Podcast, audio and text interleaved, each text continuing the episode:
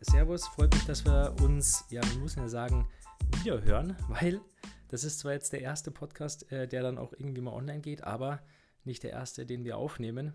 Ähm, also freut mich, dass wir, dass wir jetzt den nächsten Versuch starten und ähm, hoffentlich zu unserer ersten Folge kommen. Wie geht's dir? Ja, hi, mir geht's gut. Wir haben ja schon Themen jetzt einfach verbraten, die im Universum der kaputten Festplatten jetzt liegt. Das war eigentlich schon ganz gut, zumindest äh, wenn du jetzt dann gleich in dieser Folge den Podcast umschreibst, um was es da eigentlich gehen soll, äh, wäre es ein guter Einstieg, glaube ich, gewesen, um schon mal die Leute in die Penalty Box zu schicken. Ja, stimmt. Ähm, genau, Penalty Box ist ja unser, unser Titel des Podcasts und ähm, das vielleicht dann auch aber als einziger Satz oder als einzige Kurzbeschreibung zum Cast ist. Ähm, wir werden uns kritisch mit unterschiedlichen Themen aus dem Ausdauer und natürlich auch Triathlonsport beschäftigen und ähm, das ein oder andere Mal auch jemanden oder etwas äh, in die Penalty Box stellen im Sinne von ähm, mal kurz ne, äh, Puls runterbringen und jetzt lass uns mal äh, wirklich drüber quatschen. Das letzte Mal war das ähm, das Rennen in Italien, der Ironman Italy der dafür ein bisschen Furore gesorgt hat. Ähm, ich glaube aber, das ist auch ein Thema, auf das wir nochmal wieder stoßen, ähm, wenn äh, wieder neue Rennen sind, über die wir uns unterhalten. Diese Problematik ja wird wahrscheinlich äh, des Öfteren noch auftauchen, ja. Das stimmt, ja. Ähm, genau, aber so viel äh, soll es auch zu dem, zu dem Podcast schon gewesen sein. Aber ich habe auch einen potenziellen Kandidaten für die Penalty Box in diesem Cast. Ähm, werden wir vielleicht später gegen äh, in, de, in der, im dritten Drittel äh, des Ganzen vielleicht noch. Ja, ich merke schon, gucken, da ist ja richtig wird. Vorbereitung im Vorfeld gelaufen, wenn du da schon äh, kapitelweise da jetzt durchs Programm führst. Ich bin gespannt. Ich bin blank. Ja, doch, ich habe äh, hab drei, drei Themen jetzt mal als, als ähm, potenzielle Themen mitgebracht, ähm, die mich in der Woche beschäftigt haben und über die ich mal reden möchte. Und das erste wäre vielleicht, ähm, ist gar kein Triathlon-Thema, äh, speziell, sondern das war der Marathon Berlin. Der hat ja wieder stattgefunden. Bist du mal gelaufen? Nein, ich war nur mal als Betreuer dabei, als mein Vater seinen ersten, ich glaube, es war der erste, der ist zwei gelaufen, ja, ich glaube, es war sein erster, dort mal gelaufen ist. Und ähm, da bin ich dann mit der U-Bahn von äh, von einem Standpunkt zum nächsten gefahren. Also daran erinnere ich mich noch, ist aber schon ewig her. Also ich schätze mal, das war so 2000. 2005 oder 2007 um den Dreh. Also äh, sonst als Teilnehmer selbst war ich nicht dabei. Ich bin den einmal gelaufen. Ich habe mein, mein Plan ist eigentlich, ich habe es noch nicht ganz absolviert, ist in jeder Stadt, in der ich gelebt habe, möchte ich den längsten Lauf laufen, der angeboten wird. Ja, ähm, ich habe sechs Jahre in Berlin gelebt, bin in der Zeit aber nie den Berlin-Marathon gelaufen. Deswegen kam ich dann, ich glaube 2019 war es, nochmal zurück. Ah, ja, recht ähm, aktuell. Ja, das ist gar nicht so lange her, ja. Und es war aber ein, ein Horror. Also äh, es hat geschifft ohne Ende. Am Ende, also klatschen, Knöchel hoch in Pfützen gelaufen, Blasen ohne Ende natürlich. Bin am nächsten Tag noch in Flieger nach Südafrika ähm, gestiegen und mir sind äh, aufgrund des Luftdrucks wahrscheinlich die Blasen so aufgequollen mit Flüssigkeit, dass ich alle halbe Stunde auf die Toilette musste, um die aufzustechen, weil es so weh getan hat. Also habe ich jetzt so auch noch nicht gehört. Dicke Füße kenne ich, aber aufplatzende Blasen, ähm, ja.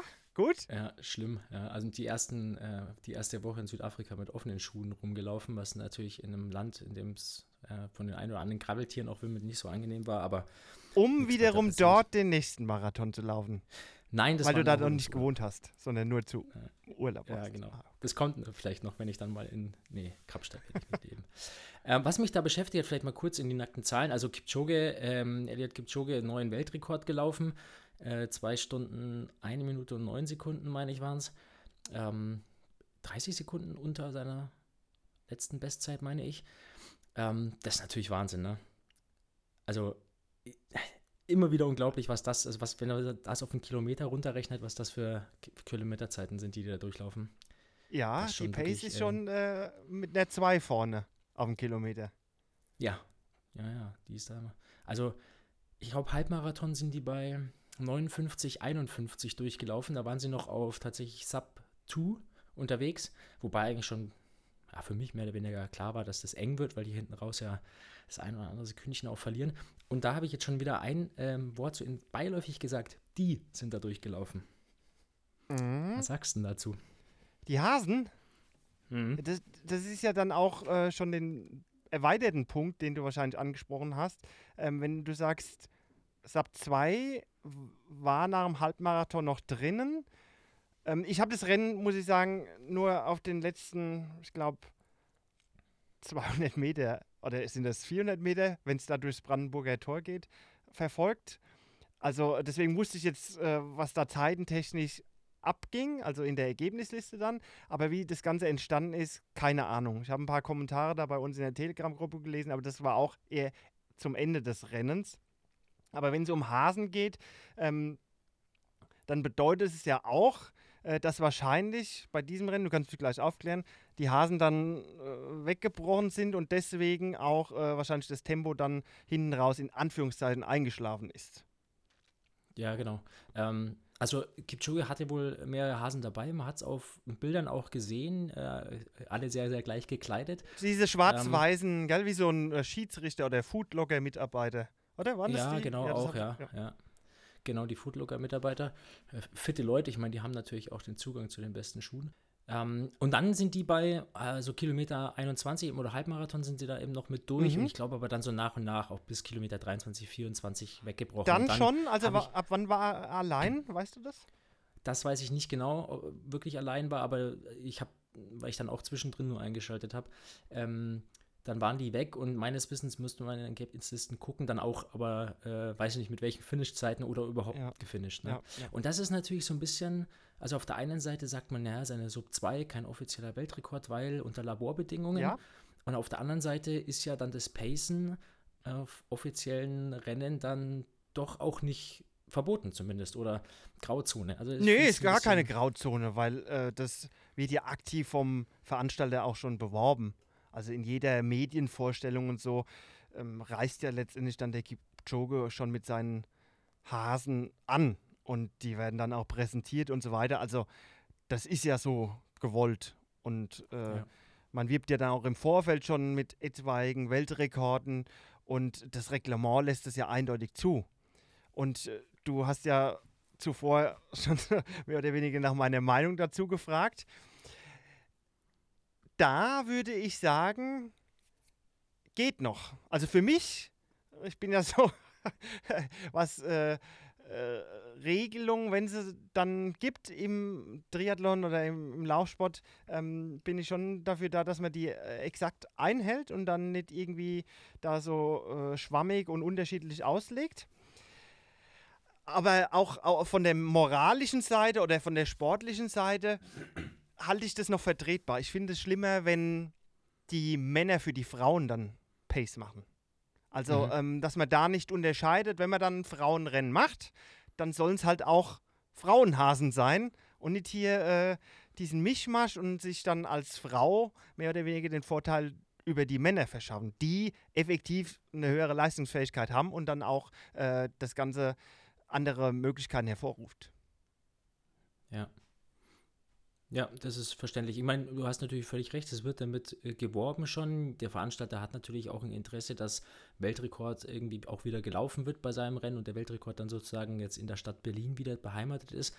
Ähm, auch ein bisschen anders vielleicht zum Triathlon, dass die Strecken halt in der Regel vergleichbarer sind. Ne? Also, Sie sind zumindest exakt bei den großen genau. Stadtmarathons. Genau. Ja. Gab es auch schon Ausnahmen, äh, wo waren das? Irgendwo in Mainz oder, nee, irgendwo, irgendeine andere Stadt, Düsseldorf oder so, da hat es mal gar nicht gestimmt für einen großen Marathon oder vielleicht was Hamburg, keine Ahnung, falsch wissen, was ich hier vertreibe. Aber ähm, da hat man eine Vergleichbarkeit und kann dann auch letztendlich von Weltrekorden sprechen, mal abgesehen von den Witterungsverhältnissen, weil das spielt ja vor allem bei diesen ähm, Strecken und auch Geschwindigkeiten eine Rolle. Also wenn dann Wind ist, dann hat man einen großen Vorteil, wenn der Hasentross vor einem groß ist. Oder wenn es jetzt äh, diese perfekten Temperaturen, die es eigentlich in Berlin immer hat, mit den, sagen wir mal, im Bereich von 11 bis 15 Grad, ist man einfach schneller unterwegs, als wenn man jetzt in Dubai bei 30 Grad läuft oder 35 Grad. Aber nochmal zu dieser Hasengeschichte zurück. Letztendlich wäre es mir egal in dem Fall, ob man jetzt da offiziell so ein Tamtam macht. Es sind Starter, die in dem Feld sind, die dann aussteigen. Und ich kenne jetzt keinen Grund oder, oder ja keine Möglichkeit, wie man das dann beschränken könnte beim Marathon äh, indem er dann sagt, ja, man muss ins Ziel kommen oder so. Das wäre ja dann letztendlich die Folge, dass man das nicht offiziell macht. Dann äh, kauft er trotzdem seine Hasen ein. Ich spreche jetzt mal von dem Läufer, der schnell sein will. Und äh, der nimmt halt eine andere Startnummer und kleidet sich normal und nicht auffällig als Hasen. Also wie wäre denn die Alternative?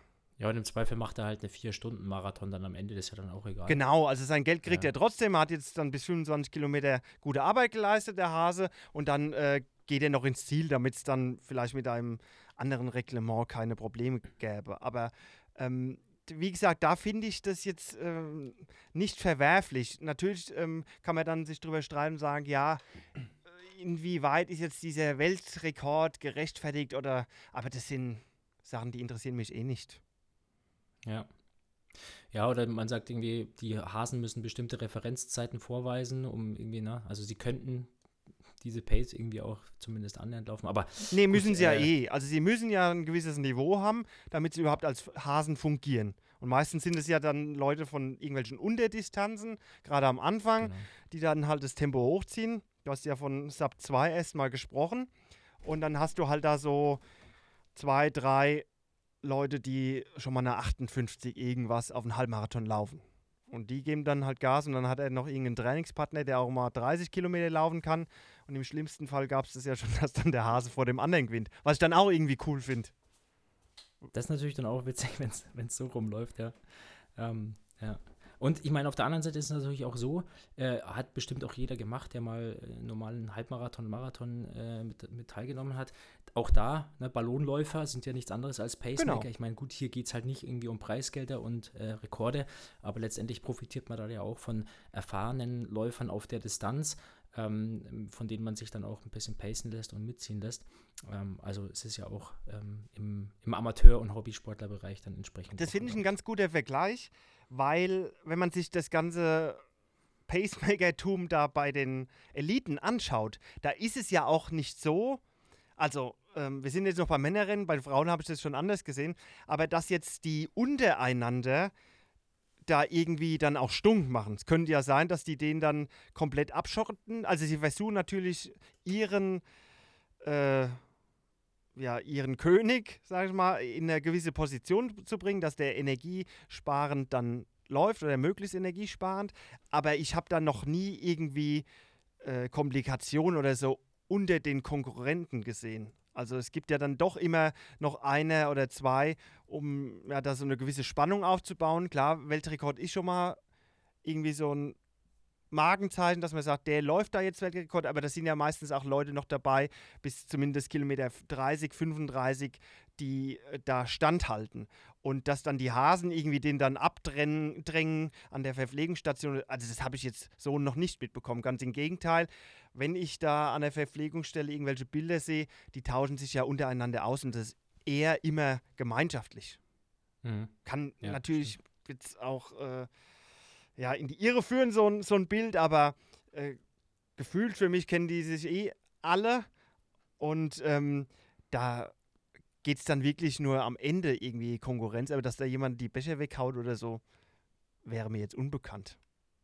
Ja, ich glaube auch, ich, es müsste der spätere Drittplatzierte gewesen sein.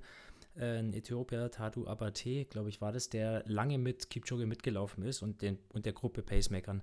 Ähm, der hat es dann am Ende nicht halten können, mhm. gerade als dann nach der Halbmarathon-Split äh, die Pacemaker, also die Hasen weggefallen sind, ähm, hat er wohl auch ein bisschen reißen lassen und ist dann, vielleicht dann schon auch einiges, natürlich fünf Minuten, über fünf Minuten später ähm, ins Ziel gekommen als eben dann Dritter. Ja gut, aber bis zu dem Zeitpunkt äh, gehe ich mal davon aus, dass es ein faires Rennen war. Und die Möglichkeiten ja. nahezu identisch. Ja. Platz, äh, Platz weiß ich nicht, aber Zielzeit 2 Stunden 9 und 6 Sekunden als bester Deutscher. Haftum Welde, glaube ich, auch Sagt ein Äthiopier, gebürtiger Äthiopier, ein, eingebürgert worden irgendwann. Ah, okay. Ist äh, tatsächlich auch ein ähm, äh, vertrieben äh, worden wohl und wurde dann eingebürgert. Ähm, hab mal kurz in die Historie reingeguckt. Ist natürlich dann, ja gut, ist es jetzt dann bester Deutscher? Also ich finde, da war, hat man mit Richard Ringer äh, bei der Europameisterschaft in München dann irgendwie noch mehr mitgefiebert. Mhm. Was ist dir äh, eigentlich da gelaufen? Klar, München ist eine wesentlich langsamere Strecke, aber was war da dort? Das war eine 2 Stunden 10 und Hm, 21. Trotzdem für äh, Ja. einen deutschen Läufer sehr, sehr schnell. Ich erinnere mich immer so an diese Olympianorm. Da hat ja dann der Falk, oder der Sohn heißt Falk Schipinski, der auch ehemalige Triathlet. Ähm, der hat ja immer so in Berlin um Olympianormen so gekämpft. Der war teilweise als ehemaliger Triathlet dann schnellster deutscher Läufer. Da war es, glaube ich, so eine 2.13.30 oder so, wo Mhm. sich schon einige die Zähne ausgebissen haben. Da ist natürlich eine 2.10 nochmal äh, ein ganz anderes äh, Ding. Und ja, also ob jetzt da diese 209 als äh, deutsche schnelle Zeit gewertet werden kann, weiß ich jetzt auch nicht. Ja. Wer war denn dann noch dahinter? Hat man da irgendwie einen bekannten Namen gehört? Hinter wem? Ja, hinter dem äh, Äthiopier, also dem Eingebürgerten.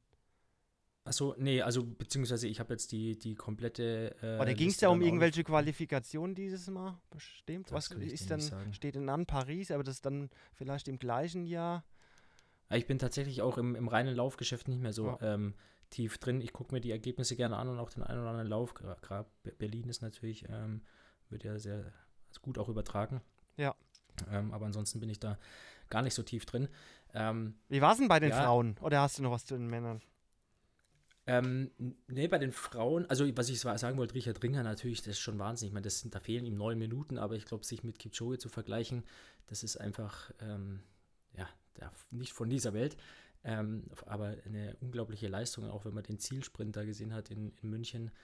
Ähm, Wahnsinn, also ich habe mich da, da habe ich mitgefiebert. Mhm. Ähm, und auch der läuft ja Wahnsinnsblitz, ne? Das musste er auch erstmal machen. Zumal das auch Ähm. nochmal eine andere Situation ist. Also Meisterschaften werden ja immer anders gelaufen, egal ob das jetzt auf der Bahn ist Mhm. oder bei irgendeinem ähm, Meeting. Äh, nicht Meeting, also im Vergleich zu Meetings, wenn man jetzt sich den 100-Meter-Sprint anschaut, also Olympia oder Weltmeisterschaften, das ist ein Ding nach Platzierung. Außer es will jem- jemand mal ein Statement setzen, wie damals äh, Usain Bolt. Aber ähm, da geht es um die Medaillen und das Geld und die schnellen, also das Geld wird verdient bei diesen Meetings oder bei solchen Veranstaltungen, die das ja auch groß aufbauen, wie der Berlin-Marathon. Und da purzeln dann eher die Weltrekorde. Ja. Deswegen ist die 209 und dann in München und dann bei einer Europameisterschaft, wo ja das Ganze auch sehr taktisch dann geprägt war. Man hat es ja dann, wie du sch- geschrieben hast, in dem Zieleinlauf gesehen. Also ist es dann äh, schon, schon erstaunlich. Ja. Definitiv. Bei den Frauen, ähm, Mockenhaupt. Tigist, Tigist Asefa mit 2 Stunden 15, 37 ähm, gewonnen und das war die drittschnellste je gelaufene Zeit. Ich wollte gerade sagen, 2,15 für eine Frau? Mhm. Da gab es doch die Paula Radcliffe, die hatte die mal Ja, eine 2,14 oder so? Oder die, genau. ja? War das so? Ja, äh, Amerikanerin, genau, ich- oder? Äh, So blonde, genau, großgewachsene. Ist, ähm, ja, er sticht hier heraus mit eben der, ich, ich glaube immer noch die zweitschnellst gelaufene Zeit. Oder ist er sogar die schnellste noch? Ist auch Ähm, schon ewig her, aber trotzdem, ja. das hatte ich so mal im Hinterkopf. Genau, ähm, da hat die so eine Bombenzeit rausgehauen. Nee, und 2,15, 37 eben drittschnellste je gelaufene Zeit, das ist, das ist schon auch Wahnsinn, ja, was wie die Frauen da ähm, mittlerweile, wie nah sie da auch irgendwie rankommen an diese Top-Zeiten. Mhm. Genau. Ähm, und dort war, um die beste Deutsche zu nennen, Florentin Bisi. Ja, da habe ich überhaupt keinen Überblick. Ja, zwei, St zwei Stunden 46 habe ich mir hier aufgeschrieben. Das wiederum war es dann mal wieder komplett, muss man mal so sagen. Also ich bin ja einer, der weit weg davon ist, äh, da irgendwie über solche Zeiten zu sprechen. Also diese typische Diskussion, ich sag mal, von den Sportschau-Guckern, die dann sagen, oh, die läuft ja eine halbe Stunde in dem Feld hinterher. Aber wenn man jetzt von der deutschen Spitzenläuferin sprechen würde, ich weiß es nicht, ob sie das ist. Du hast ja nur von deutscher äh, oder von der schnellsten Deutschen gesprochen. Aber das sind ja Zeiten des Laufen teilweise auch Amateuren. Also Frauen, Amateure. Ja, Gute. genau. Ist hier Weil, wenn man sich Als so. 56. im Frauenfeld ins Ziel gekommen, Ah, ja. In der Vergangenheit Ähm, war ja, äh, da habe ich so im Sinn vor, wann war das aktuell, fünf Jahren oder was, Hane-Zwillinge, die haben ja dann auch immer um die Norm gekämpft, da war das irgendwie so knapp unter 2,30 oder so, also in dem Bereich. Und mit 2,46, da sind wir beim etwas schneller als einem Vierer Schnitt. Ja. Das ist dann, ja, über eine halbe Minute zu langsam auf einen Kilometer. Gut, ich, ich kenne die Dame jetzt auch nicht, was nicht. Äh, ja, sie, äh, ist sta startet, glaube ich, für ein Hamburger Team offiziell. Ähm, äh, Hannover, Entschuldigung, Hannover Athletics. Ähm, Athletics. Weiß ich jetzt nicht, weiß ich nicht jetzt wie. Ähm, um mal die Werbung vorwegzugreifen. nix, Werbung, Werbung machen wir nicht. Und dann äh, weder für was Grünes, was Orangenes oder sonst irgendwelche Farben. Und auch nicht für Nahrungsergänzungsmittel. WM Straßenrennen, also reines Radfahren. Oh, dann erwischt schon mich wirklich auf der. Da habe ich ja überhaupt nichts verfolgt. Radrennen. Ja, okay. Was war Dann da? erzähle ich es dir. War da dann eine ich's dir. WM oder DM oder was hast du gesagt? W äh, Weltmeisterschaft im Straßenrennen. Okay. Ja, äh, in äh, Down Under, Australien sind die gefahren. Mhm. Ähm, und Ah, Ja. mit, den, mit den Vogelattacken, da war was. das habe ich jetzt wieder nicht Doch, mitbekommen. doch, doch, so da wurden mehrere Fahrer ähm, von irgendwelchen Adlern oder größeren Greifvogeln attackiert. Vögeln ist der Plural.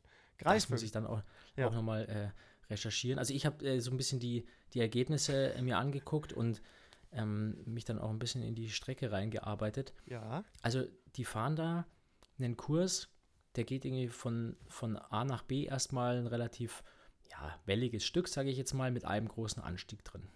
Dann, jetzt lügen, glaube ich, eine Stadtrunde, ein Stadtparcours oder so, oder nochmal eine Transition und dann geht es in den Stadtparcours, wo sie zwölfmal eine sieben Kilometer oder zwölfmal, ich weiß es nicht mehr. Also zwölfmal so ein ähm, Lagardia, sage ich Ja, jetzt mal. ja, ja, irgendwie. ja, kennen wir ja von rund um Henninger Turm oder so. Also die fahren ja, Ja. auch erst durch den Taunus und dann in der Stadt nochmal an den Zuschauern mehrfach vorbei und dann Genau, Ziel. also zwölfmal, Ja. kompletter Brainfuck. Und dann kommen die, und jetzt pass auf, 267 Kilometer. Also das ist keine Mehrtagestour, ne? das ist ein Rennen. Ja, ja, das sind so WM-Rennen, ja. Dann vier, äh, 4000 Höhenmeter knapp. Mhm. Und willst du schätzen, kannst du das so schnell über den Kopf, äh, im, im Kopf überschlagen, was der, der äh, Sieger für eine Zielzeit hat? Ja, äh, da steht eine 6 vorne, oder? Wahnsinn. 6 Stunden 16. Der Ja, fährt mit ja. 4000 Höhenmetern und auf dieser Strecke einen 42er Schnitt. Und ist die letzten 25 Kilometer alleine, also der war lange ähm, noch mit einem Begleitfahrer, da haben sie so eine, so eine Ausreißergruppe gebildet, dem ist er dann irgendwann mit einer Attacke davongefahren und ist die letzten 25 Kilometer komplett solo unterwegs gewesen. Ah, okay. Also, äh, wer war es? Äh, Remco Evenepoel, 22 Jahre. So, und jetzt kommt meine Frage. Also, du als jemand, der sich ja mit, ähm, mit Training, Coaching und so weiter auskennt, ähm, und im Triathlon hört man es einfach auch oft, gerade bei den Profis, naja, du brauchst Kilometer. einfach Kilometer. Du musst Trainingsjahre in den Beinen haben für die Basis und nicht nur in den Beinen, auch in den Armen schwimmen. Ja, man kennt es von klein auf, einfach wirklich schon echt äh, äh, Umfänge machen. Und wie kann jemand mit 22 Jahren, der ja diese Möglichkeit gar nicht hat, gut, der fängt vielleicht auch mit 14 schon leistungsbezogen an, Rad zu fahren, aber dann sind es acht Jahre, wie kann der solche Leistungen fahren? Und dann kommt ja bei so einem Rennen nicht nur das, was habe ich in den Beinen, sondern ja auch Rennerfahrung, taktisches Rennen. Äh, wie, wie gestalte ich das Rennen dazu? Das finde ich einfach so unglaublich und da hätte ich gerne mal eine Meinung, eine Idee oder wie, wie, wie bewertest du das? Glück. Guten Tag, Gut, erwischt. dann gehen wir zum nächsten, gehen wir zum nächsten Thema. Die Antwort auf alles ist sieben. ja, äh, du hast es ja schon in deiner Frage verpackt, also welche Punkte es da zu beachten gibt. Und die würden jetzt gegen ihn sprechen. Ja, Zum Alter ist natürlich sagen, also du, da geht es ja wahrscheinlich um diese Gesamtstrecke, also dass wir hier fast 270 Kilometer haben und er erst 22 ist. Wie, also da sehe ich jetzt erstmal nicht das Problem, weil wir ja können die eigentlich da alle, die ja. Renndauer betrachten und mit 22 ein Rennen von guten sechs Stunden zu machen, das können die alle. Weil, ja, äh, ja ich gehe mal davon aus, dass er in seiner Jugend auch Rad gefahren ist und dann die letzten zwei, drei Jahre vielleicht als Profi schon besonders viel und da ist es nichts mehr Besonderes. Aber natürlich die Einordnung der Gesamtleistung, was ja auch dann letztendlich die anderen auf dem Tarot hatten, jetzt mal abgesehen davon, äh, dass man immer auf den Gewinner schaut, äh, die anderen sind ja letztendlich fast das gleiche gefahren. Gut, er war jetzt als Ausreißer weg, aber wenn ich mir so Sprints anschaue, wird der erste gefeiert. Alle anderen haben bis auf das letzte Hundertstel ja die gleiche Leistung eigentlich erbracht, ja. Mhm. Und das ist natürlich dann mehrere Fragen wert. Wie kann man dann bei so einer Strecke in 42 Schnitt fahren? Oder wie kann es sein, dass er bei der gesamten Tour über drei Wochen und 40, 42er, weiß ich nicht, was sie dieses Jahr hatten. Es war auf jeden Fall wieder die schnellste Tour. Wie kann das sein? Aber da kommen wir ja gleich wieder zu einer Problematik, äh, was jetzt Doping angeht. Und da habe ich halt hier jetzt überhaupt keine Einblicke. Also mhm. ich kann das offen raushauen, das wird ja noch öfters zur Sprache kommen. Ich traue da keinem über den Weg und auch nicht jetzt diesem 22-Jährigen, obwohl ich ihn nicht kenne. Aber da waren ja keine Bratwürste am Start. Nee, also die, die, das Hu ist Hu äh, des Radsports. Genau. Und ähm, den ist er weggefahren und dem Hu und Hu vertraue ich nicht. Also muss ich mal davon ausgehen, dass der, wie ich es anfangs gesagt habe, eher kein Glück hatte und es sondern in der Hand hatte. Aber äh, ich möchte nochmal zurück auf den Punkt, ähm, wo er die, die Trainingslehre, sage ich jetzt mal, ja, also wenn man sich Literatur einfach durchliest, der davon ausgeht, also musst von klein an Umfänge machen, muss das trainieren. Ähm, es geht wirklich um Kilometer, Kilometer. Und dann natürlich dem Alter entsprechend äh, Intensität und dann später die Intensitäten reinbringen, aber ohne diese Basis, so, dann gibt es halt äh, One out of 100, die dann irgendwie noch das Talent haben oder wie auch immer. Sind das dann alles einfach von diesen Rennstellen da jetzt mal so gut äh, gescoutete Athleten, die eben das schon irgendwie mitbringen? Weil, also wie kann er dann in, mit so wenigen, sage ich jetzt mal, Trainingsjahren ähm, dann doch solche Leistungen bringen? Und ich möchte eben gar nicht mal, ich gebe dir da recht, äh, ich habe da ein ähnliches Bild. Über den Weg traue ich ihn nicht, übrigens auch vielen oder vielen im, im Triathlonsport mhm, nicht. Ja. Ähm, aber ist das, ist das möglich? Trainieren die einfach anders oder sind das wirklich Leute, die einfach Overperformer sind? Also nochmal, ich habe keinen Einblick, wer das überhaupt ist. Also ich habe kein Bild vor Augen. Äh, ich kenne jetzt nur die Rahmenbedingungen. Du hast ja gesagt, 22 Jahre. Aber darauf gab es ja meine Antwort schon. Also eine Belastung von über sechs Stunden äh, traue ich jetzt jemandem zu. Da braucht er nicht noch weitere zehn Lebensjahre, wo er Kilometer gesammelt hat, um bei so einem Tagesding vorne zu landen. Also das würde ich immer isoliert betrachten. So wie vorhin bei unseren Laufsachen. Bei WM-Rennen oder Meisterschaftsrennen läuft es immer alles nochmal ein bisschen ganz anders. Wenn wir den natürlich jetzt wahrscheinlich in einem Einzelzeitfahren gegen alle anderen 200 Starter, wie viele da waren, hätte fahren lassen müssen und jeder fährt so sein Ding und wer hat die beste Leistung am Ende auf dem Papier, Watt pro Kilogramm oder so, könnte ich mir vorstellen, dass er nicht der Beste gewesen ist. Hm. Aber in den Konstellationen und so weiter war er halt vorne. Und bei diesen taktischen Dingen geht es halt laut Trainingslehre, würde ich jetzt sagen, nicht darum, wer den größten Motor hat. Den hat mhm. garantiert mhm. er nicht. Wenn da das Who, Who, Who is Who am Start war. Das Who is Who. Ja, also. Der ist ein typischer Pursuiter gewesen. der was halt. auch immer das bedeuten soll, aber ich glaube, Kannst du es erklären mittlerweile oder müssen wir das Nee, mal, ich weiß, da dass ich es bin. Also, dass Swift mir sagt, ich bin's. Und ich würde das so übersetzen, dass es darum geht, über kurze Strecken in, also wir gehen jetzt mal nur vom Radfahren aus. Ich bin ja eigentlich Triathlet, aber äh, Swift ist ja eine Radplattform, dass man im Vergleich jetzt zum Zeitfahrer, der über längere Dauer hohe Leistungen aufbringt, als Pursuiter eher kurze Belastungsspitzen besser wegsteckt, aber da auch besser performt in diesen Belastungsspitzen als jetzt jemand, äh, der einen schnellen Sprint fährt. Weil der ist halt nach drei Sekunden am Arsch und ich als Pursuiter kann so im anaeroben Bereich mal zwei Minuten over the top gehen, erhole mich dann. Also ich bin so der Rundstreckenfahrer, weil das musst du ja da können. Du musst so eine Attacke mhm. mitfahren können, also laut Swift, ich würde sagen, ich bin sowas nicht, wenn ich meine Swift-Rennen anschaue, aber Swift sagt, ich bin der Rundstreckenfahrer, der die Attacken von Daniel und Jan blocken kann und dann am Ende vielleicht doch noch die Nase vorne hat. das wäre das Anforderungsprofil vom Pursuiter. Aber es Spannend. deckt sich Ich- nicht ich mit bin- dem, was ich, Ich bin. bin gespannt, was bei mir rauskommt. Kommt das am Ende? Nein, am Anfang ja. schon, im Baseline. Oder hast du keine E-Mail bekommen?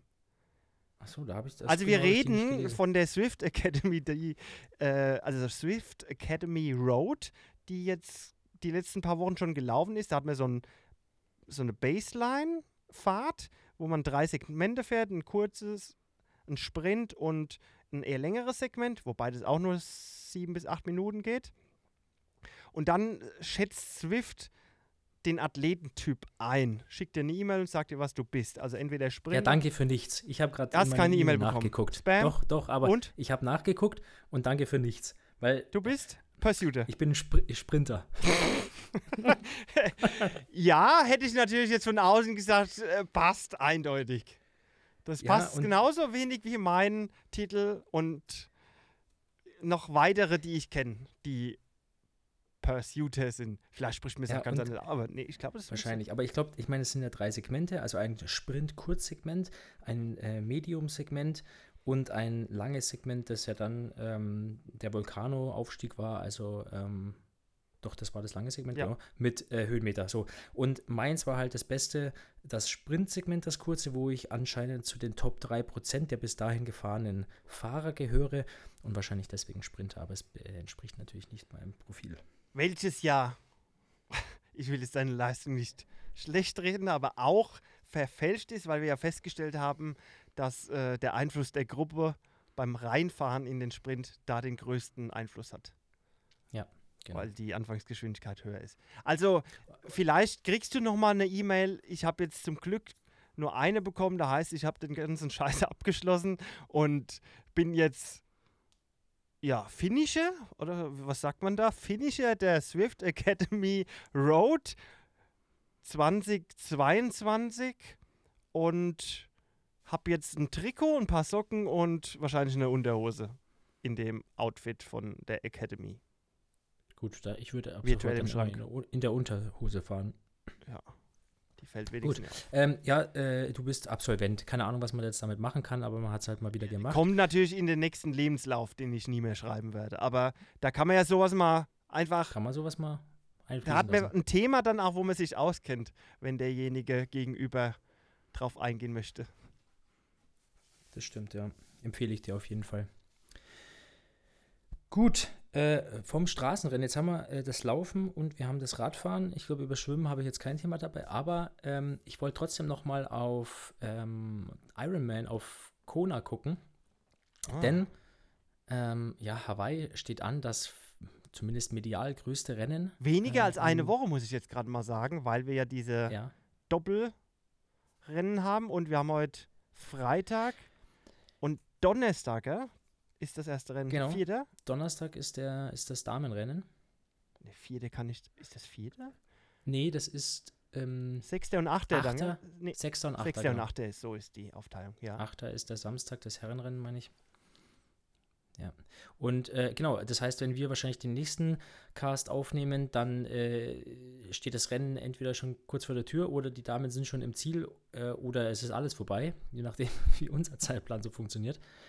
Ähm, ja, lass uns einmal kurz drauf und ich will, also wir können auch gerne, wenn, wenn du da Fan von bist, äh, mal irgendwie über äh, so, so ein bisschen, ja, was, was glauben wir denn, wer da äh, wo ins Ziel kommt. Wobei da passiert vielleicht auch noch was in der letzten Woche, wer dann überhaupt am Start steht. Aber ich finde so ein bisschen das Drumherum-Thema einfach ganz Ja. interessant. Ähm, vielleicht mal die Frage an sich: Warst du mal äh, auf Hawaii zum Rennen als Athlet, als Zuschauer? Ist schon ewig her, zweimal. Also als Zuschauer würde ich, nachdem ich es auch erlebt habe, nie hinfliegen. Der Aufwand ist überproportional groß. Zweimal war ich am Start 2008 und 2010 als Age Grouper. Und danach bin ich ja dann ins Profilager gewechselt. Und äh, das war eine schöne Das ist der Erfahrung. klassische Fehler, ne? Wenn man denkt, geil, jetzt war ich mal auf Hawaii, jetzt bin ich Profi. Spaß. Ähm, 2008 und 2010, magst du deine ähm, Ergebnisse teilen? Meine Ergebnisse. Also zufrieden, zufrieden, unzufrieden, ist gut gelaufen? Hast ja, ja, ich war zu dem ist- Zeitpunkt äh, eine schnelle Wurst und habe die schnelle Wurst dort äh, braten lassen. das war, nee, das war in Ordnung zu dem damaligen Zeitpunkt. Also mit dem ersten Rennen, da war ich ja wirklich noch in diesem Finishen und Erleben und so. Also das rät man ja so auch als Trainer dem Athleten.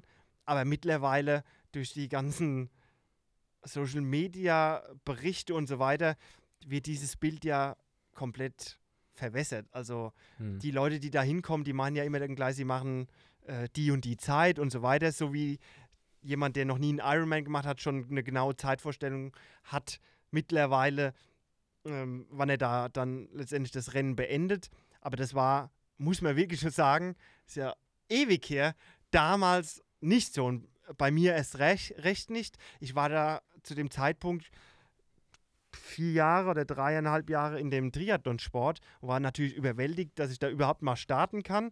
Und habe da teilweise, weil es so heftig war, also da hat auch der Wind geblasen und so weiter, da habe ich sogar auf der Radstrecke geheult. Also als junger Kerl, also weil ich einfach so überwältigt war von diesen Einflüssen.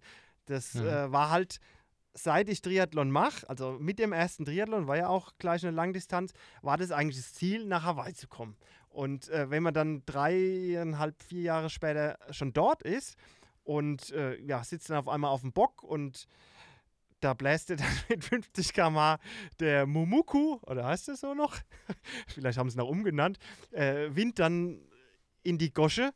Ja, das, äh, das hat mich dann schon beeindruckt und deswegen äh, war ich da mit meinem Daylight, finde ich, absolut zufrieden. Ich kann auch gar nicht genaue Zeit sagen, aber ich war, ich kann dir tatsächlich, ich kann dir fast von jedem der 30 Ironman fast auf die Minute genau sagen, was war in Hawaii? ich schätze mal, da stand eine 10, irgendwas. Also ich kann es dir nicht sagen. Und beim zweiten Rennen natürlich schon Erfahrung mit äh, ein paar Ironman-Rennen mehr in den Beinen. Ähm, zumal ich für die Quali dann auch schon Sub 9 äh, Kandidat war. Also äh, hatte ich mich in Florida mit dem Gesamt 17. Platz dann schon qualifiziert und war das erste Mal unter neun Stunden. Da gehen wir dann natürlich schon mit anderen Ambitionen hin. Und war auch hart, aber da bin ich halbwegs gut durchgekommen und äh, hat mir gefallen. Aber in diesen zwei Jahren hat man schon eine Veränderung erlebt. Und ab 2010, also das ist jetzt mittlerweile zwölf Jahre her, hat sich ja quasi fast alles dort geändert. Also was jetzt Kommerzialisierung und den ganzen Kram angeht. Gab, da waren die Amis früher schon gut, muss man sagen. Also gut ist gar nicht so im positiven Sinne, sondern gut dabei.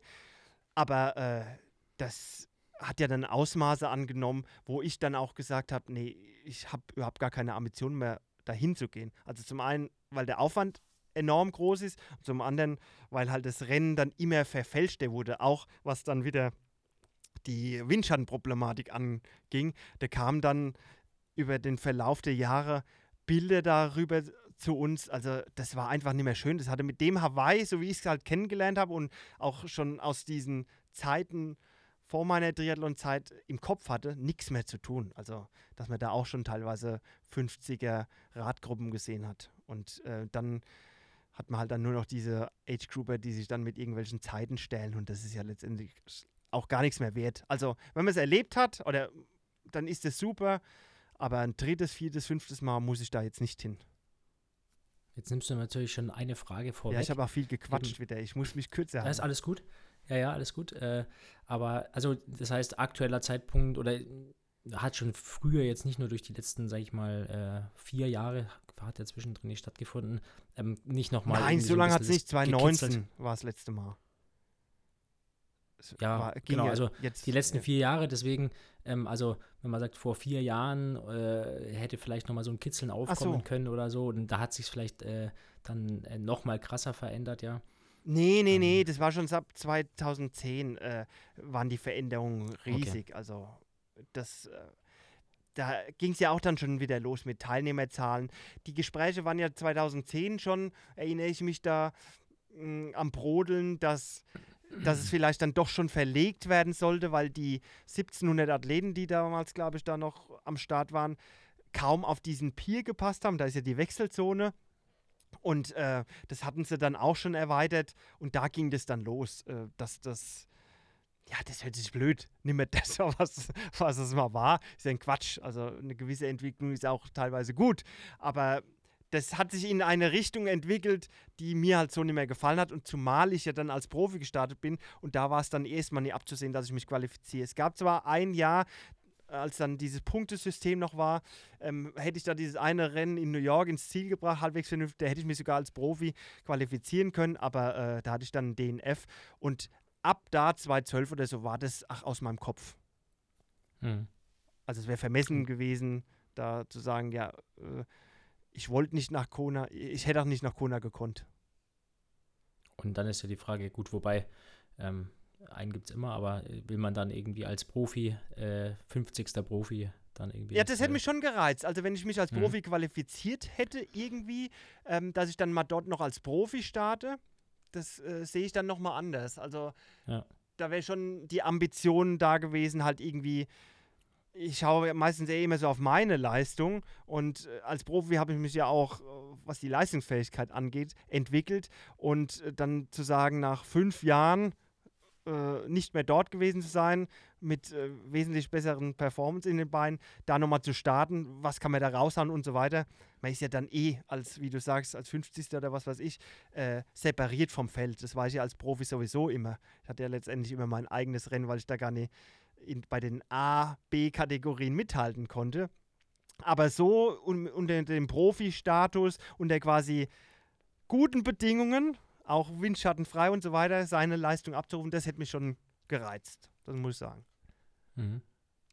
Ja, und jetzt ist es ja schon so, ich will auf die einzelnen Punkte gar nicht so tief eingehen, weil ich glaube, da gibt es genügend äh, Artikel und, und Austausch drüber. Also noch teurer. Ich meine, die Preise äh, horrend. Ich habe irgendwas gelesen, mit einer Gurke kostet im Supermarkt gerade 10 Dollar oder so. ähm.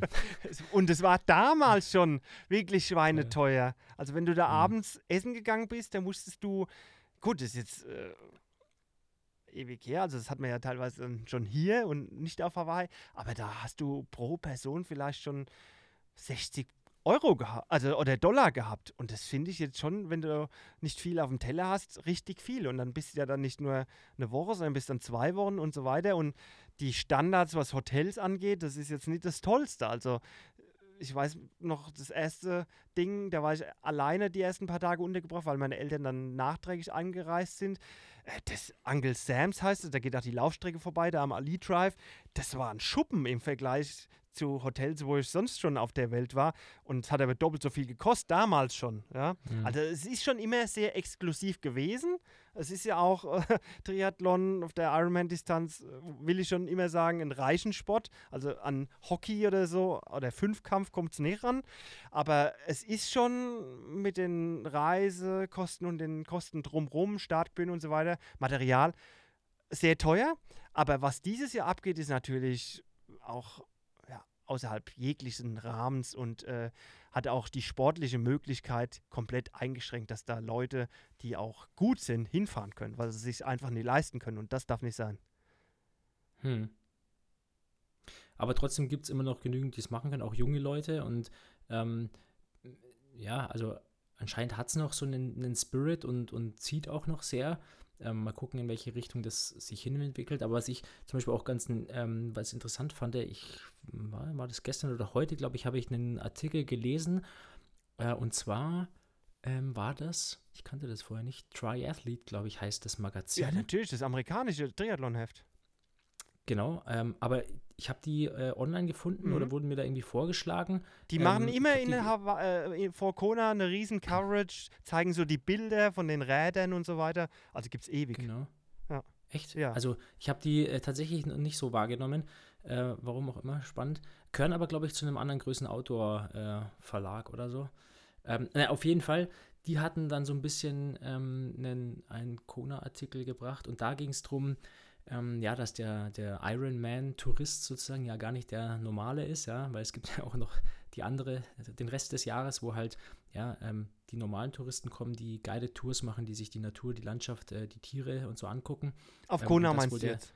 Auf ja, Kona, ja. Ja. Und dass der Ironman, also der Triathlon-Tourist, der da kommt, halt ein ganz anderes Schlag Mensch ist teilweise. Ähm, mhm. Und es angeprangert wird von tatsächlich auch äh, Locals, also Local-Triathleten, ähm, wie die da mit der Umwelt umgehen und sich auf den Straßen verhalten. Ähm, ja, ja, das ist. Ein, ein Satz war so, und den, den habe ich mir mal rausgeschrieben. der hieß, das ist ein englischer Artikel, and just about every restaurant, people with Iron Man Logo Tattoos can be seen complaining about long waiting times. Und ich finde, das ist so ein Satz, der so Natürlich, geh doch mal ins Trainingslager und schau dir einfach ja. nur die Leute ja, gut, das sind ja meistens dann schon irgendwie Hotspots, wo dann die Triathleten irgendwie ihr Trainingslager abhalten. Aber es gibt ja auch so Mischhotels, nehmen wir jetzt mal das Plaitas, da spielen sie auch Golf und äh, machen Fitness und so weiter. Oder im La Santa, da erkennst du die Triathleten. Also wenn man mit der Sonnenbrille und mit der Mütze bei 25 Grad da ans Frühstücksbuffet geht, dann hat man noch seine Badehose an, was weiß ich. Ähm, ma macht man einfach nicht, auch wenn man jetzt der Triathlet ist, ja. Also finde ich unangemessen und das hat man aber schon immer gesehen. Also sage ich. Und das sieht man nicht nur auf Kona, aber natürlich ist es dort dann geballt und gerade zu dieser Zeit, weil du auch gesagt hast, es sind andere Touristen. Deswegen haben die ja, glaube ich, auch diesen Termin äh, damals festgelegt, weil normalerweise reisen ja diese großen Kreuzfahrtschiffe da immer an, da an dem Pier. Und genau an diesem zweiten Samstag im Oktober ist er halt dann für diese was, Kreuzfahrtschiffe dann eben gesperrt. Und ähm, das gleiche hat man auch in Cozumel zum Beispiel, da ist ja auch der Ironman. Ähm, letztendlich leben diese Inseln vom Tourismus. Hm. Ja, und was ich mich da gefragt habe, ist, also klar, diese Leute gibt es und die gibt es auch in anderen Sportarten. Ähm, nur, also was passiert, wenn, wenn äh, die Weltmeisterschaft woanders stattfindet? Meinetwegen in, in zukünftig wieder oder dauerhaft in, in St. George, Utah, mhm. war es, oder? Ähm, der, der Ausweichtermin oder irgendwo anders auf der Welt, dann, also ich glaube, zum einen, um das einzuschieben, ähm, klar ist Hawaii, das kennen viele, die jetzt Triathlon machen, einfach schon seit Jahren als Institution und Hawaii ist das Nonplusultra, so, ne? Aber sowas verändert sich ja auch wieder und ähm, irgendwann erinnert man sich vielleicht mal an die alten Hawaii-Zeiten zurück, kann sich aber auch gar nicht mehr vorstellen, dass es da das Rennen da wieder stattfinden würde und es gibt ein neues Hawaii, sage ich mal. Ähm, also die Zeit halt wunden. Und dann ist es aber so, dann, dann kommt gefühlt zu dieser Ironman-Tross und fällt halt wie so eine Ameisen Horde, sagt man da Horde dazu, die leben in Rudeln, oder? Ich weiß es nicht, ähm, fällt dann über die nächste Stadt oder über die nächste Loca Location mhm. hinweg und ein und bringt halt diesen Spirit rein. Und das ist doch genau das, was irgendwie auch diese Locals dort, glaube ich, versucht haben zu sagen. So, hey, ist ja alles cool, dass ihr da seid. Und das sind ja auch, ich glaube, 30 Millionen Wertschöpfung oder so, die die da für die Insel machen. Ähm, aber versucht halt einfach mal einen Schritt zurück zu gehen. Nee, das kann ja Iron Man nicht. Also, das ist ja so nicht Aber aufgebaut. Die Athleten können das ja, ne? Also, das sind ja. ja im Bereich von Private Equity und den ganzen Kram. Und äh, das sind die Heuschrecken. Also, hm. die, äh, umgekehrt hat man es ja dann, glaube ich, in St. George versucht. Also, dann nimmt man dann halt irgendeine Lokalität. Wobei ich St. George von der Strecke und so geil fand, weil das auch so einen gewissen Spirit hervorrufen kann. Also ähm, so die Natur und äh, Einsamkeit und so weiter und auch vor allem vom Anspruch. Aber da äh, wird ja teilweise dann versucht, so wie es auch die PTO macht, irgendwo, wo eigentlich gar nichts ist, dann da was aufzubauen und da irgendwie so dem gesamten das Leben einzuhauchen. Also das funktioniert ja auch irgendwie nicht. Also man muss da schon einen Kompromiss finden, aber Iron Man hm, will das ja gar nicht. Also die wollen ja maximal an dem Tag oder an den Tagen zuvor und danach dann irgendwie ihre Wertschöpfung haben und machen das halt so lange, solange es angenommen wird und gut geht. Und die Locals, ja, die äh, müssen halt zusehen, wie sie zurechtkommen, bis dann halt irgendjemand mal sagt, jetzt ist Schluss, jetzt können wir es woanders machen. Also von Seiten ja. der Locals. Also ähm, ich würde sagen, oder ich wollte an der Stelle ähm, nicht Iron Man, aber so ein bisschen den, den in Anführungszeichen typischen Iron Man-Athleten in die Penalty-Box stellen. Vielleicht ein bisschen überzeichnet, aber so der, der, darf ja jeder sich ein Tattoo machen, von was er will, den äh, Iron Man-Logo-Tattooed äh, ähm, Athleten, der äh, zehn Finisher-Shirts übereinander trägt und überall sowieso die Brand trägt und dann eben ja, glaubt, jetzt kommt er da auf die Insel oder an jeden anderen Veranstaltungsort und der gehört erstmal für die Zeit ihm. Und ich glaube, das ist was, was sich grundsätzlich so ein bisschen Appell äh, ändern könnte, zu sagen, den Respekt vor den Leuten, die dort noch einfach leben, die aber mit dem Sport gar nichts zu tun haben, mhm. ähm, vor der Umwelt, vor na, ne, allem, wo man sich da einfach drin befindet, ähm, dankbar sein für das, dass man das da machen kann. Ich meine, es gibt ja schon geile Locations und Rennen, Und ja, das einfach Ja, aber das ist die Type. Das ist die, kann man ja sagen, die, äh, die Stereotyp der Iron Man. Also das ist, das sind ja auch Charakterzüge, die da durchkommen, die typisch sind jetzt für diese Art von Triathleten. Also jetzt Und mal abgesehen von großen von, von, Marken von Kona-Athleten oder Ja. so. Also ähm, das ist halt einfach nur quasi der Querschnitt, der halt dann erweitert ist und jetzt bei einer, in Anführungszeichen, WM startet. Aber mich würde jetzt noch was anderes interessieren, weil du so vielleicht gesagt hast, ja, die Zeit heilt alle Wunden, dass man Mhm. ähm, das Rennen jetzt von Kona wegnimmt. Die Zeit würde ja nur alle Wunden heilen, nach meiner Betrachtung, wenn es dann in Kona kein Rennen mehr gäbe.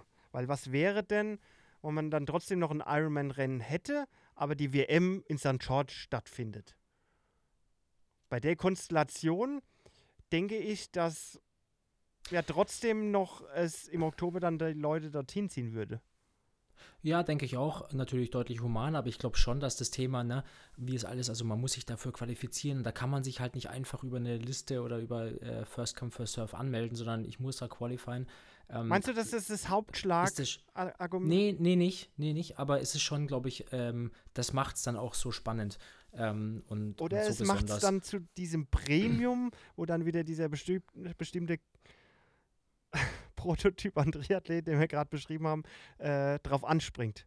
Und dann hast du halt eben die Bündelung von diesen Assis.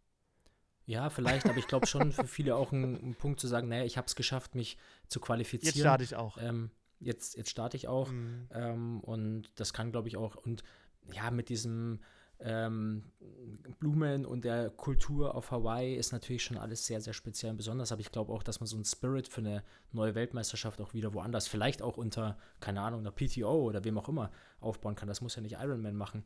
Ähm, aber ich gebe dir auch recht, trotzdem ist es ja nicht. Äh, Also du meinst, es ja denkbar, zählt mehr oder es zählen mehr diese äh, Status äh, Symbol oder das Statussymbol WM Quali äh, und so weiter mehr als jetzt dieser ja, dieses Tohoa oder oder dieses Humbui Ja. außenrum, also dieser Spirit. Ja, beides, aber der Spirit wird, glaube ich, nicht unbedingt nur von, von der Insel gemacht, sondern viel auch, weil dort einfach die Profis sind, weil die auf das Ziel das ganze Jahr hintrainieren, um Mhm. dort zu sein, weil dort, was weiß ich, äh, alle möglichen Webshows davor ähm, äh, entstehen und die, die Präsenz in den Medien einfach auch Ja, aber davon hat ja der Allesklassenathlet nichts. Der konsumiert es zwar, aber das äh, hat ja jetzt erstmal mit ihm nichts zu tun. Oder meinst du, äh, Ja, aber ich glaube, das Gefühl, Teil dessen zu sein in einem Jahr, mhm. ist schon für viele ein Anreiz, da auch tatsächlich sich zu qualifizieren und dorthin zu fliegen.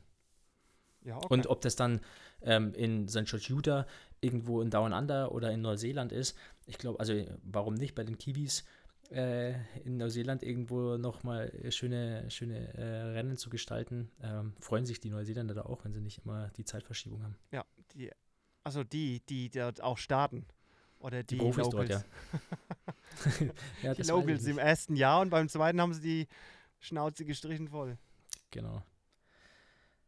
Ja, also ich glaube tatsächlich, das ist meine, meine Prognose, es wird sich verändern. Es wird nicht mehr lange eine Weltmeisterschaft in dem Sinne auf, auf Hawaii geben. Aha, Ähm, okay. Das mhm. ist ja schon mal.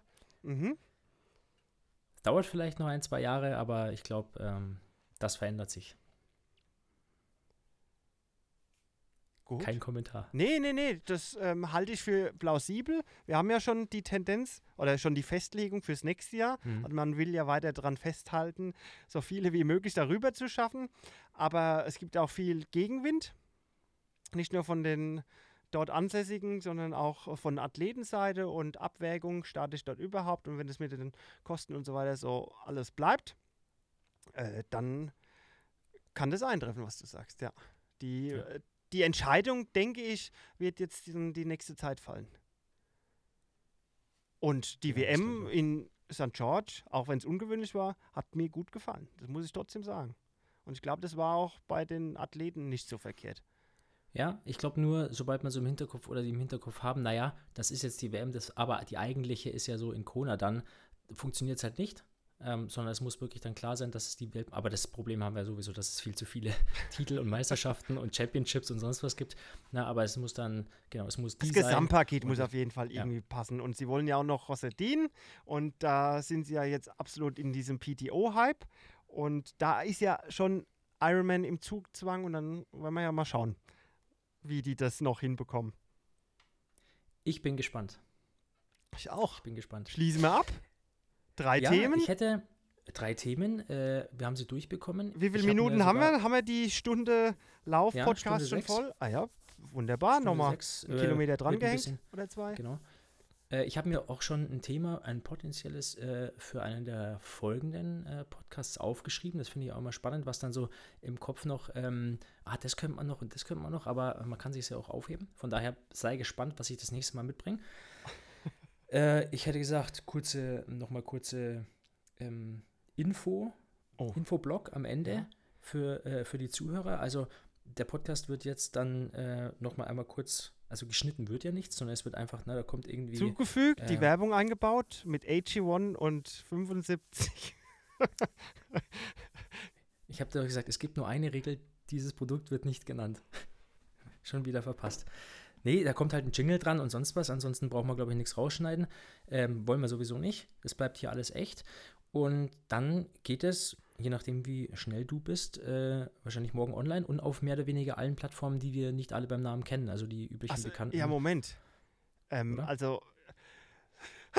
Sorry, wir müssen doch schneiden. Oder lassen wir das auch drin? Heieiei. Ist hier Gesundheit. staubig. Seit einer Woche nicht mehr geputzt. Ja, äh, es- also Apple, nee, wie heißt denn das? Doch, Apple Podcast, Spotify, das sind zwei Plattformen, die ich kenne, wo wir auch schon mehr oder weniger was eingerichtet haben. Was gibt's noch? Es gibt noch so viele andere. Ja, aber Ähm, brauchen wir die? Also decken wir mit diesen beiden nicht unsere Zielgruppe Ich ab? glaube, Google hat noch eine, die wäre Oh vielleicht noch interessant. Okay. Ähm, und ansonsten, Du musst natürlich auch bedenken, wenn wir das Ganze alles wieder rückgängig machen wollen, dann müssen wir ganz schön viel Briefe verschicken, damit wir da wieder gelöscht werden. okay, also machen wir so, wir nehmen jetzt mal die, äh, die für uns relevanten raus und äh, Zwei wenn bis drei noch was braucht, Ja. wenn dann irgendjemand noch was braucht, so hey, ich höre aber immer da und da, dann äh, schreibt das Oh, gerne. Einzelwünsche, Ähm, das, das artet schon wieder aus. Ja, vielleicht kennen wir ja was nicht. Wir haben ja beim letzten Mal auch, habe ich ja behauptet, man könnte einen Podcast kommentieren, das geht ja gar nicht. Also wenn irgendwas ist, schreibt uns direkt an. Nee, Ich wir haben eine E-Mail-Adresse, die können wir doch schon Ach, mal wir haben- sagen. Die können wir doch schon mal sagen, die, die schreiben wir dann auch in die Show Notes, glaube ich. Ach Äh, komm, man das? heißt es so? Ja, wollte ich schon immer mal sagen. Nein, ich Steht dann- nicht. In- ja, wo kann man es denn schreiben? Nee, achso, man soll reinschauen. Okay. Also unter diesem Podcast ist eine Infobox, die du Shownotes nennst. Und da ist dann Maxi Viewer Podcast at googlemail.com, glaube ich. So heißt die. Und da kann man dann schreiben und du und ich haben Zugriff und Genau. Und ab 500 E-Mails pro Tag wird nichts mehr beantwortet. Genau, dann richten wir einen äh, automatischen Filter in den Papierkorb ein. Ja, eine AI, Ja. mit der ihr euch dann unterhalten könnt. Gut, Schön, hat Spaß gemacht. Interessante Themen. Danke für deine ähm, Einschätzungen dazu und ja, mal gucken, ob wir es nächste Woche schon wieder schaffen. jo. Ich, hab, ich hätte Themen. Ja, Aber da ist ja dann auch Kona. Und so weiter. Wir, Ja, das wird wir bis dahin noch was passieren. Es gab aber jetzt auch schon drei. Jetzt, ich weiß nicht, ob man das macht. Also nochmal eine extra Runde rausstoppen für euren Laufkalender hier. Drei Videos bereits von Lionel. Und da gibt es in jedem Video eigentlich Stoff, worüber man sprechen könnte. Zum Beispiel dieses Head-Laufrad. Dieses, hast du schon gesehen, das Hinterrad? Oh, ich hab's gesehen. Oh Gott, da, der, der wurde auf der Radfahrt abgeschossen, ne? Da hat jemand. Nein, der hatte zwei versucht, Platten. Nee, das meine ich gar nicht, aber die haben, dem haben sie doch ein Loch in, in, in, in die Scheibe geschossen. Von wann war das? War das heute? Hast Von du mir, heute, hast du schon ja. Och nein, sag's doch nicht. Ich hatte nämlich Was? jetzt aufgrund des Podcast-Termins um halb, habe ich nur die ersten sieben Minuten oder so gesehen. Es Ach muss so, am Ende dachte, des du hast Videos. Ich bin, am, äh, ich bin ready um halb, dann dachte ich, ach so, er will erst noch den äh, Vlog In- Nummer 3 zu Ende gucken. Ja, okay. Gut, Okay, danke, Sorry, danke. sorry. Ja, aber äh, wir haben es zumindest mal erwähnt und da gibt es jede Folge irgendwas Spannendes, wo man auf jeden Fall was findet. Deswegen glaube ich, wenn wir Lust haben, Und die, die uns hören, Lust haben, die das ja nicht kommentieren können, aber uns eine schöne E-Mail schreiben wollen, wahrscheinlich, ähm, dann gehen wir auf Sendung und stellen das dann rein. Okay? Genau, so Ja. machen wir es. Super. Dann äh, schließen wir es ab. Ich bedanke mich. Ich wünsche dir einen schönen Abend. Ja. Und wir. Ciao. Ciao.